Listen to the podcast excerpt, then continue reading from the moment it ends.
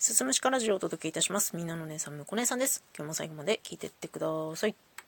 これは先日7月11日火曜日のお話になるんですが、えー、この度設立されました北海道の新球場のね、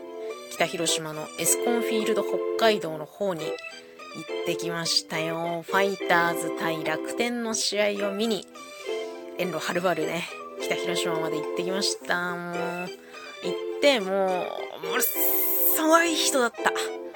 とにかく人がすごい。もう、入場時から、もうグッズ買うところから何から何まで人がすごくて。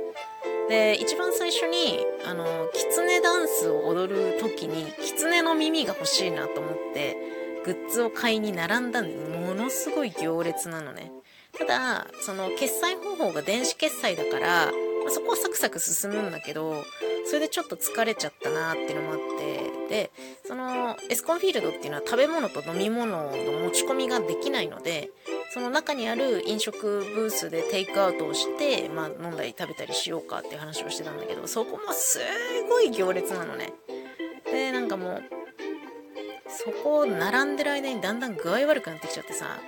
水分も取ってないしなんか多分糖分も足りてないしでじゃあもう俺が並んでおくからちょっと休んでなって言われて、まあ、夫に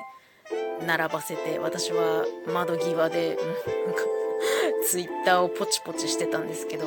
で、まあ、20分ぐらい経ってようやく夫来てねなんかハム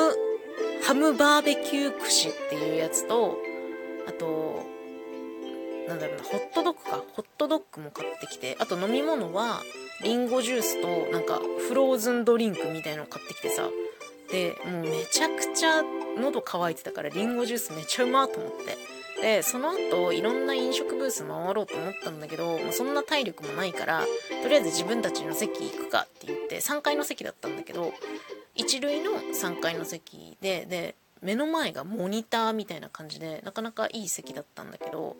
そこ行ってね試合開始になってわーって見てたりとかしてたんだけどこれさ毎回野球現地観戦する時にもう必ずいるんだけどずっと文句言ってるおじさんいるんだよね何なんだろうねその日さえっ、ー、と、ファイターズは北山っていう投手が先発で、楽天はなんと先発がマー君だったんだよね。だからずっとなんかマー君の話してんの。いや、そこはもう、フォアボールって、塁出させろよとか、なんかずっと言ってんの。そこでバントはダメだろうみたいなことずっと言ってんの。もうやだと思って、こういう人必ずいるみたいな気持ちになりながらさ、まあ、買ったハムバーベキュー串を食べたりとかさ、まあ、途中でまた違う飲食ブースもね、買い物したりとかして、で、戻ってきて、で、スが回ってきたのよ。いい場面があって、一塁二塁だったかな。で、バッターが清宮だったのよ。で清宮の打席で、で、応援団がチャンステーマっていうのを流すのね。おっせおっせ清宮、打て打て清宮みたいな。で、そういうのさ、みんなでね、声出しながら応援するわけじゃない。で、私もね、声出しながら、打て打て清宮って言ってたんだけど、その ずっと文句言ってるおじさんがさ、斜め後ろから同じタイミングで打って打って清宮って言うから、なんかユニゾンしてんのすげえ嫌で、なんかこのおっさんとユニゾンすんの私すげえ嫌だなと思ってそこはずっと黙ってたんだけど。でまあちょっとね帰りの時間もあったので試合最後まで見ることはできなかったんですけれどもまあ現地の空気感と久しぶりの野球観戦ねコロナ禍で現地観戦できてなかったですから久しぶりに行ってめちゃくちゃ楽しかったですね。その分、まあ、すごい疲れたのはあるんだけど、